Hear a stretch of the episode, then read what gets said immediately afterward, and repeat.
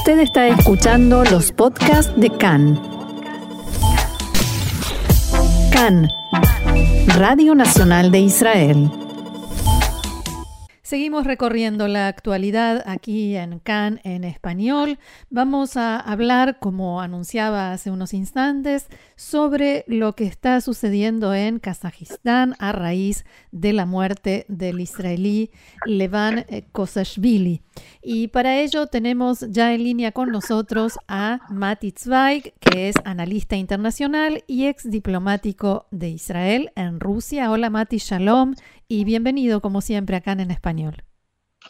¿Qué tal, Roxana? Muchas gracias por llamar. Un gusto. Y bueno, a ver, queremos que nos ayudes a comprender un poco mejor la situación en Kazajistán. ¿Quién es Tokayev, Kasim Jomart Tokayev, el presidente de ese país desde 2019? ¿Quién es? ¿Qué tipo de gobierno lleva adelante? Bueno, Tokayev eh, cambió al dictador Nursultán Nazarbayev, que viene a ser el, la persona omnipotente. El padre de la patria. ¿Cómo? El padre de la patria, le dicen. El padre de la patria, se hace llamar el mismo, por supuesto. Eh, desde que cayó, digamos, la Unión Soviética, y él quedó como uno de esos que no hicieron una transición hacia la democracia, sino que se siguieron siendo personas eh, totalmente autoritarias y fuertes en su país, así como en Bielorrusia tenés a Lukashenko, acá tenías a Nursultán Nazarbayev, eh, hizo un cambio, así como en todos los ex países de la URSS, hacia una economía de mercado, pero por otro lado, desde el punto de vista político, eh, siguió siendo un país totalmente autoritario que tiene a los eh, majlis, o sea, el parlamento, y tiene gente que, digamos, que es elegida por el pueblo para, para estar en el Parlamento, pero por supuesto con muchas restricciones, eh, con una gran eh, represión de los, eh, de los oponentes. Mm. Entonces, lo que hizo fue llevar al país a una apertura que lo llevó a ser dependiente no solo de Rusia, sino también con buenas relaciones con Estados Unidos y con Occidente, para poder usar todos los grandes recursos naturales que tenía Kazajstán y este, usarlos, por supuesto, para desarrollar a su país, pero también para desarrollar su, su fortuna personal, que además con el tiempo pasó hacia su hija Dariga, que hoy en día también es una persona muy importante, era la presidenta del Parlamento.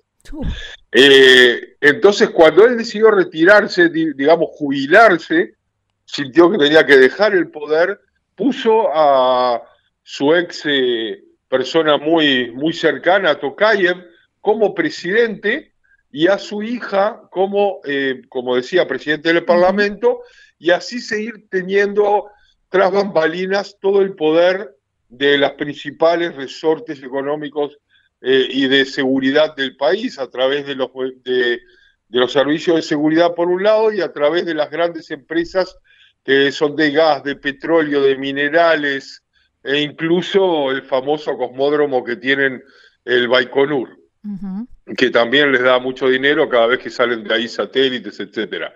Entonces, eh, Tokayev es el heredero de Nur Sultan Nazarbayev, el hombre todopoderoso.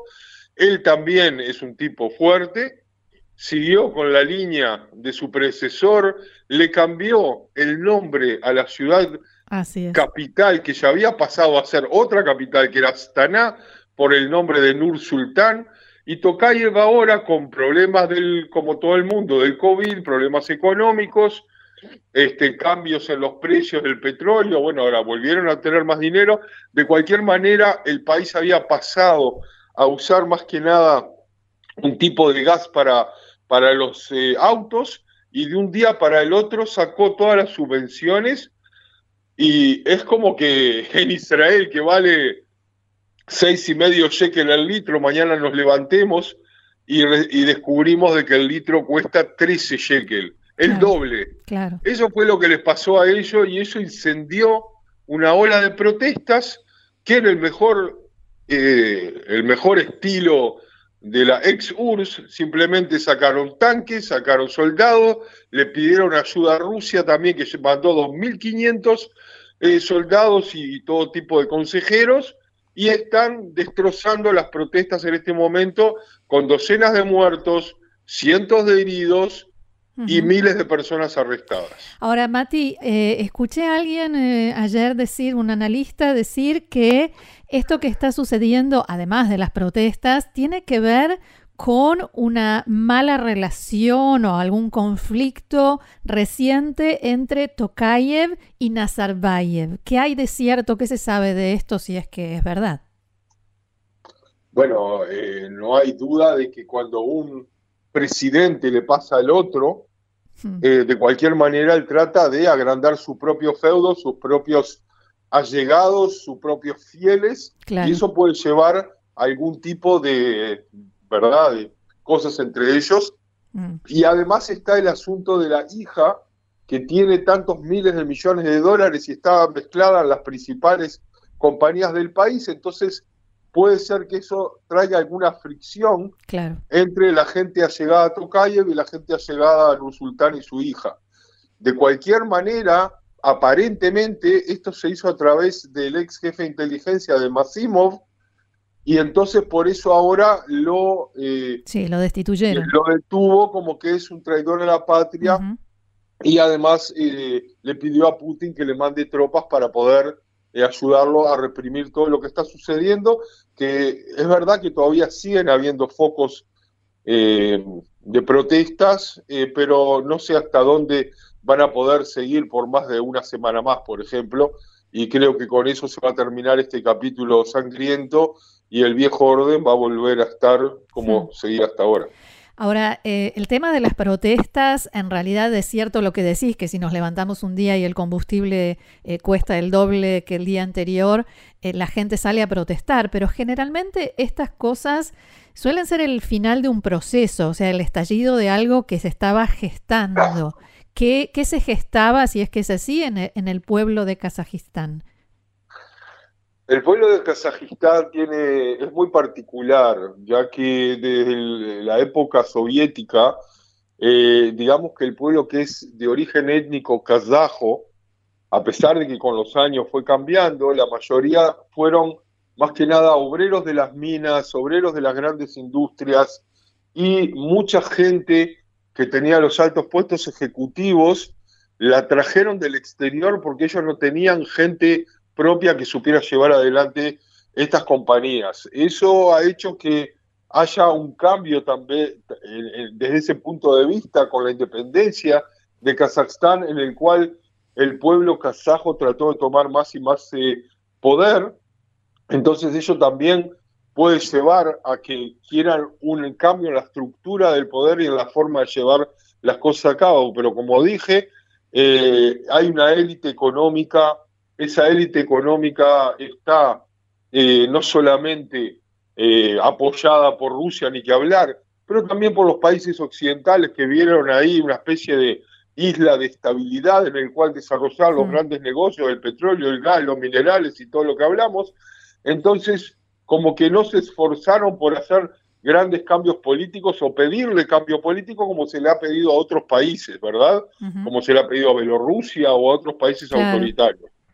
Entonces, es verdad que ha, ha habido cambios eh, y es verdad que también ha habido cambios incluso porque es un país de musulmanes sunitas en realidad, la mayoría, el 80%, pero que son, eh, eh, tienen la religión como algo muy, muy leve, que es una herencia, no algo tan fuerte, porque es una herencia soviética en la cual la mayoría del país era laico y no era religioso. Y hasta hoy en día eso no cambió, pero sí en algunos estratos de la población, en algunos pueblos, en algunas zonas de Karagandá, de Pavlodar, en otros lugares, entró más la influencia iraní, por ejemplo, que han levantado eh, universidades, escuelas, y que tal vez sí haya metido así una punta de lanza para hacer cambios también islámicos, pero realmente en el país eso casi no, no se nota, incluso en la relación con Israel o con los judíos siempre ha sido excelente, casi no ha habido antisemitismo jamás. Yo conozco en forma personal israelíes que tienen negocios en Kazajistán, incluyendo el productor más grande de cebolla y zanahoria del país. Hmm.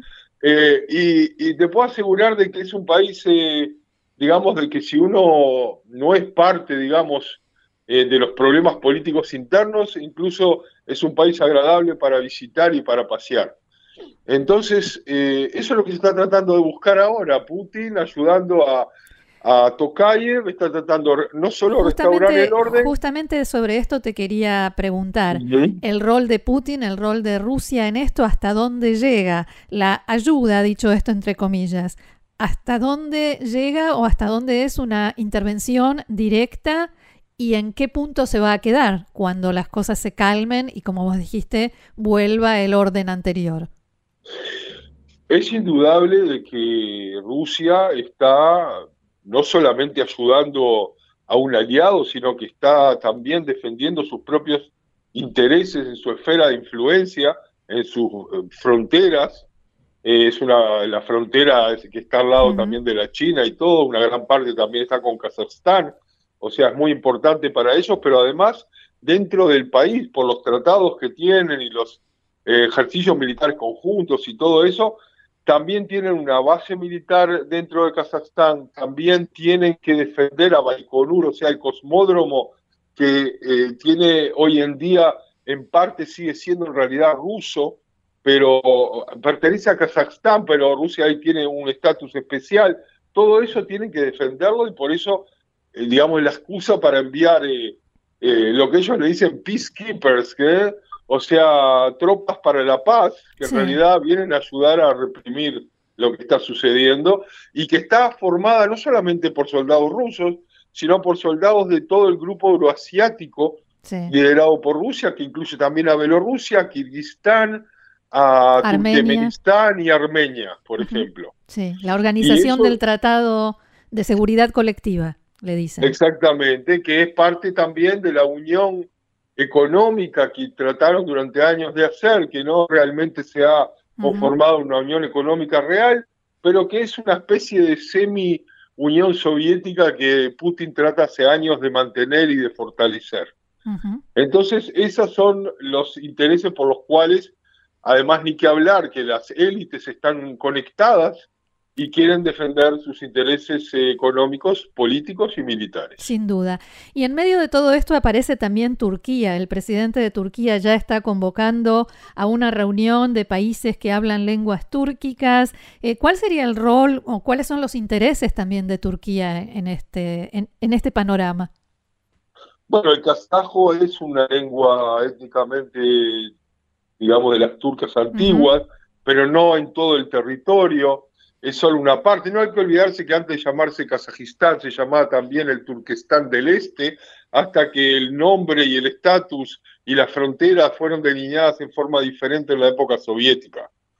Y de cualquier manera, Turquía, dentro de su línea de tener influencia sobre todos los estados que tienen un pasado común eh, turqués, llamémoslo así, que también incluye a Uzbekistán y a Kirguistán y a Turkmenistán y a Azerbaiyán, incluso una parte y a, varios lugares en los cuales trata de, tener influencia como, así como España trata de tener, digamos, influencia en Latinoamérica.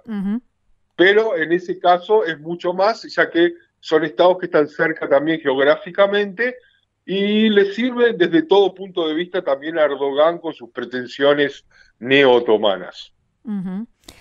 Eh, mencionaste China y alguien decía también este fin de semana en, otro contexto que en realidad Estados Unidos puede llegar a salir ganando de, en medio de toda esta situación. ¿Qué, qué te parece? ¿Qué opinas? Que no estoy de acuerdo. Estados Unidos eh, puede salir ganando desde el punto de vista en el cual el mundo piense nuevamente que Putin es un, eh, un conquistador y un imperialista y que, que, hace las cosas por la fuerza, lo que lo podría ayudar en retenerlo en sus ambiciones en Ucrania, por ejemplo.